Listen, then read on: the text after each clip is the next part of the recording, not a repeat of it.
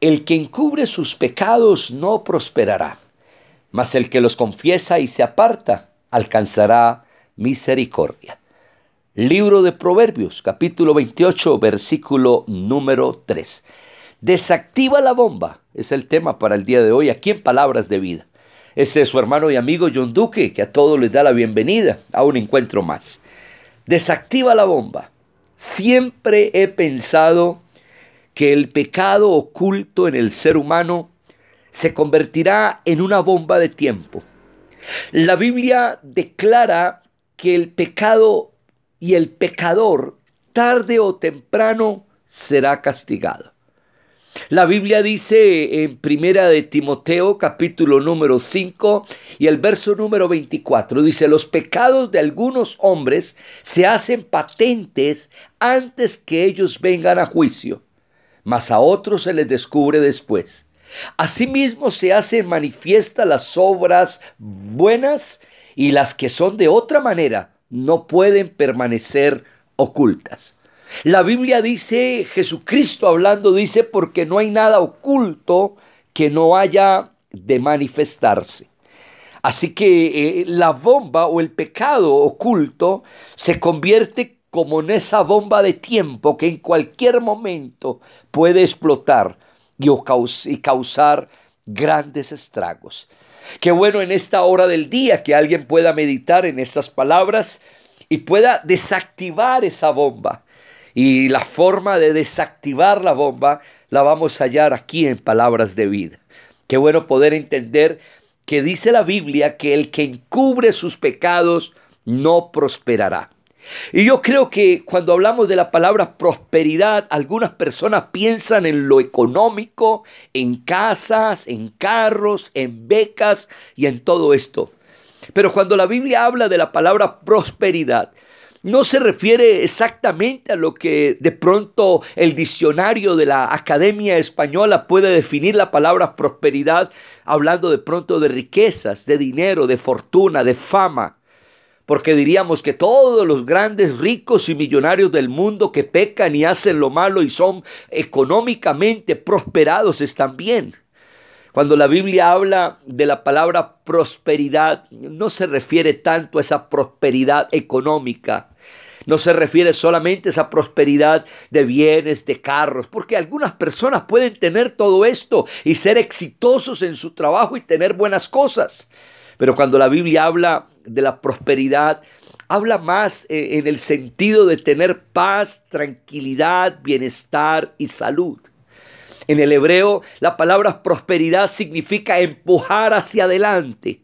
Y si lo vemos en la parte espiritual, usted puede estar empujando en sus negocios, triunfando en sus vidas, teniéndolo todo, pero no está empujando hacia adelante en el sentido espiritual, de estar agradando y siendo bendecido por Dios y viviendo según el propósito y el plan y la voluntad de Dios en su vida. Sin embargo, la palabra griego, en el griego, la palabra eh, prosperidad significa ayudar en el camino, triunfar en lograr. Y esto es bien importante.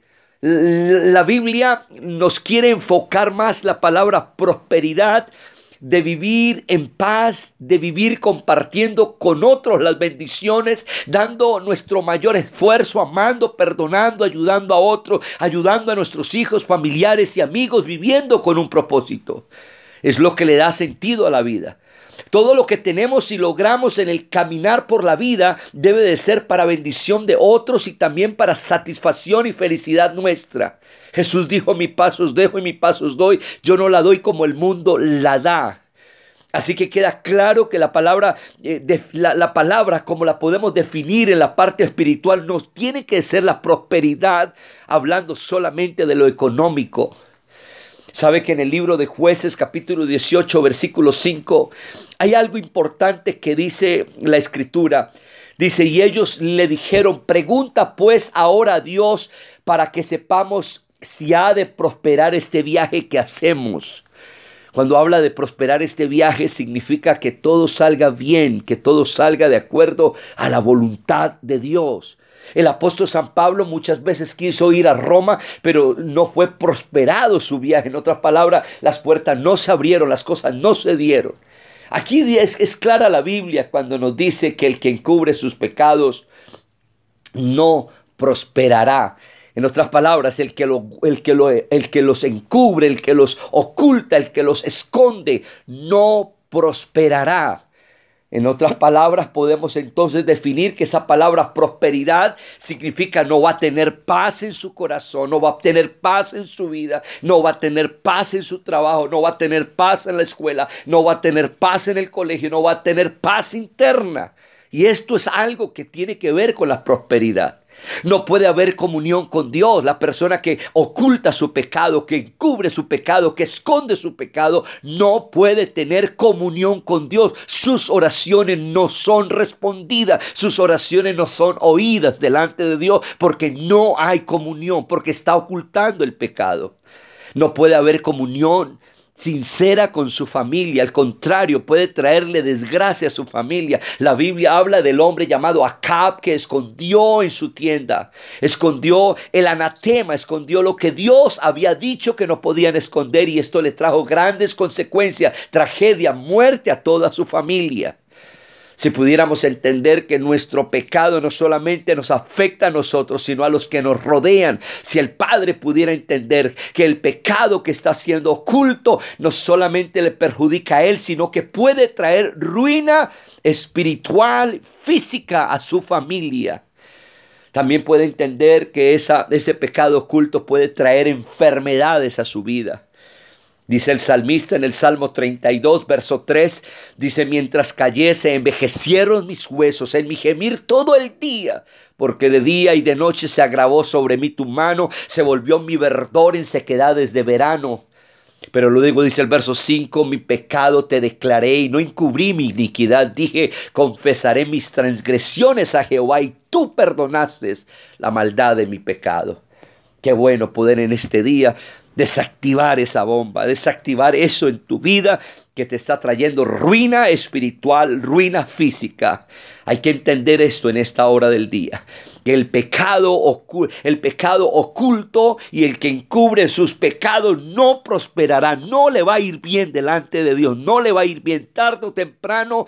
Vendrá tu ruina, vendrá tu desgracia, vendrá a llorar, a lamentar y a decir que he hecho, he actuado locamente. David lo dijo en el Salmo 51. David entendió que su maldad, que el pecado que él había cometido de adulterio, lo que le trajo fue ruina a su reino, ruina a su vida. Porque el pecado oculto y el que trata de encubrir sus pecados no va a prosperar, no le va a ir bien.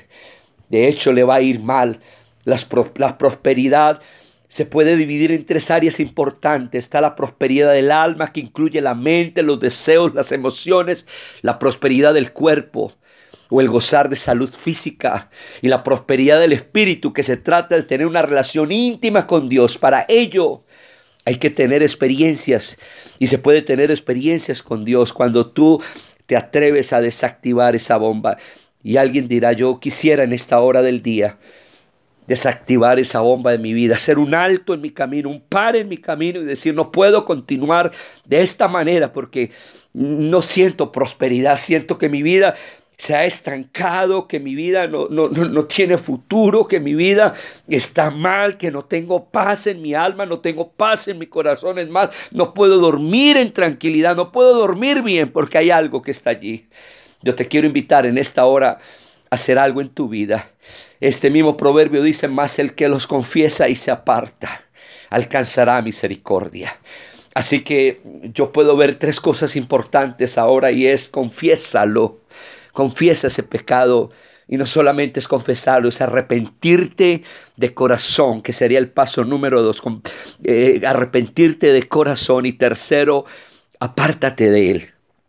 Apártate de él. Hay mucha gente que confiesa, hay muchas personas que lloran, pero no se apartan de él. Siguen ahí, siguen cayendo en lo mismo, siguen cometiendo lo mismo. Apártate de ahí. Quien ve el, mal y no se aparta, dice la Biblia, que el que ve el mal y no se aparta recibirá el daño. Qué bueno en esta hora del día que puedas alcanzar misericordia, que puedas alcanzar la benevolencia, la ayuda de Dios ahora, ahora que es tiempo. No dejes que tu alma, no dejes que la muerte te toque, que la muerte llegue a tu vida y mueras con ese pecado, porque créeme que va a ser terrible las consecuencias en el más allá. Así que en esta hora del día desactiva la bomba, desactiva ese pecado en tu vida, confesándolo, arrepintiéndote y apartándote de él. Te habló tu hermano y amigo John Duque, que te desea las más ricas y abundantes bendiciones.